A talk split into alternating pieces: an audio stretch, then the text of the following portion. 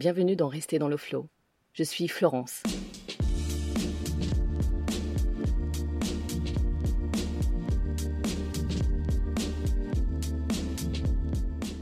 Mais qui suis-je vraiment pour prendre la parole dans un podcast et la donner? Je suis tout simplement toutes ces femmes abusées au cours de leur vie. Je suis toutes ces femmes qui n'ont pas voix au chapitre, qui ne parlent pas, qui ne trouvent pas d'écho ou si peu. Alors une fois par mois, dans Rester dans le flot, je vous raconte ma vie de résiliente à travers diverses thématiques, mais aussi toutes ces choses qui rendent ma vie extraordinaire, comme euh, ma rencontre avec mon ange gardien, Bernard. Vous pouvez donc m'écouter en solo, m'entendre vous dire combien la vie vaut la peine d'être vécue, malgré toutes les souffrances qu'on doit surmonter en tant que survivante. Oui, c'est comme cela qu'on appelle les traumatisés sexuels, comme dans mon cas, liés à un vécu incestuel. Ou alors, vous pouvez écouter parler les autres, mes invités, lors d'entretiens que j'aime bien mener autour d'une tasse de thé et de petits gâteaux. Oui, j'y tiens. Si je peux passer ça. en parler, en parler, voilà. Pas plus mal. Voilà. ok. Voilà, voilà.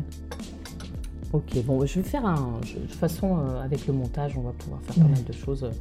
J'enregistre déjà euh, mon intro. Alors, forcément, si on parle de résilience, c'est bien parce qu'à la base, j'ai vécu de sacrés moments en lien avec des violences sexuelles dont je me serais bien passée. Mais comme je suis très loin d'être la seule et que je m'en suis super bien sortie, je me suis dit qu'au final, si j'en parlais, ça remonterait peut-être un peu le moral à d'autres. Cela leur donnerait envie de parler. Cela leur donnerait de l'espoir, de l'énergie pour aller chercher du soutien, voire l'envie de se dépasser. Oui, je suis toutes ces femmes qui s'estiment individus à part entière et qui ne conçoivent aucune différence avec les autres genres quant à leurs droits. Je suis toutes ces femmes qui se fichent royalement de ce que peuvent penser les autres parce qu'elles savent ce qu'elles ne veulent jamais vivre, revivre ou voir vivre par leurs enfants, leurs filles et leurs fils. Vos enfants. À l'image d'Anya Tsai, par exemple, ma dernière invitée créatrice de la marque Sabrina Paris, devenue coach de résilience. Une fois par mois, on fait une permanence juridique euh, dans l'association. Et alors, j'anime pas moi-même, j'ai la chance d'avoir euh, une avocate et maintenant j'en ai une deuxième qui s'est jointe à ma cause et qui m'offre aussi de son temps. Et voilà, pour conseiller des personnes euh, qui, voilà, que ce soit des hommes ou des femmes, hein, qui ont envie de, voilà, peut-être souvent c'est, qui ont envie de porter plainte, qui ne savent pas comment faire, bah, pour avoir des conseils juridiques, savoir les démarches, etc. Et ça, c'est vraiment un, un plus d'être accompagné avant de se même qu'on fasse ou pas de dépôt de plainte de toute façon, mais de connaître nos droits, c'est essentiel. D'autant que du coup, parce que euh, voilà, aller déposer plainte, euh, euh, ben, en fait, c'est pas si simple que ça. Enfin, mm. beaucoup de victimes pensent au départ que c'est le fait d'engager une procédure pénale va leur permettre aussi de se reconstruire, alors que malheureusement ce n'est pas le cas. Donc avoir des groupes de parole à côté, mm. voilà, ça fait un tout et c'est très encadrant et réconfortant. Tout à fait, face à la justice et à ce qu'on mène au niveau de la justice, et en général beaucoup plus perturbant. Bah, parce que c'est vrai que par rapport à la justice, euh, voilà, c'est pas tout le monde qui porte plainte, mais des personnes que j'accompagne et qui portent plainte, bah, c'est vrai qu'il y a quand même un délai d'attente. Euh, on sait pas trop, on n'est pas sûr d'avoir un, procès. Et puis si un procès, on connaît pas non plus l'issue du procès. Enfin, on peut pas miser sa reconstruction sur euh, dans l'attente du, du, jugement du violeur en fait. Je suis toutes ces femmes qui disent non. Non. C'est pourtant pas compliqué. Et enfin, je suis toutes ces filles, ces femmes en devenir, qui peuvent dès à présent se dire qu'un jour, si ce n'est aujourd'hui, elles passeront au-dessus de leur traumatisme et elles vivront pleinement leur vie de fille, puis de femme.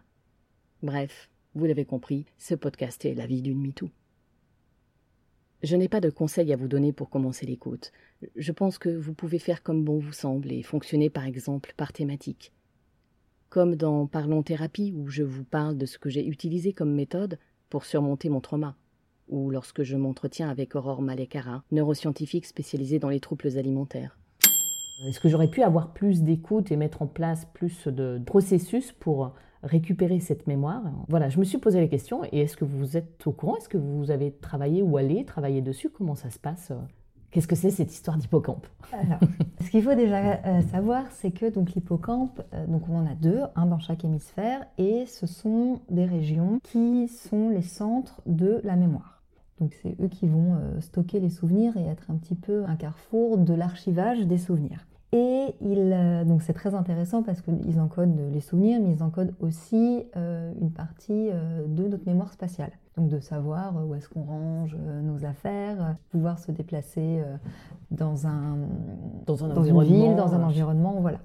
Ah d'accord. Donc, Ce qui est très drôle parce que je ne me perds jamais moi.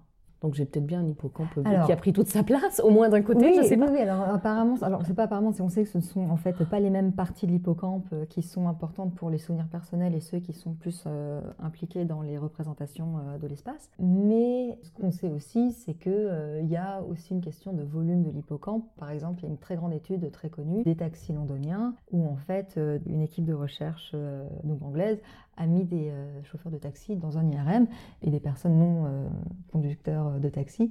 Et ils se sont aperçus qu'en effet, la partie de l'hippocampe qui code pour la représentation spatiale est beaucoup plus volumineuse chez les chauffeurs de taxi que chez les non-chauffeurs de taxi. Donc la question euh, de l'hippocampe, voilà, c'est en gros une, une, structure très très importante pour la formation, la récupération des souvenirs.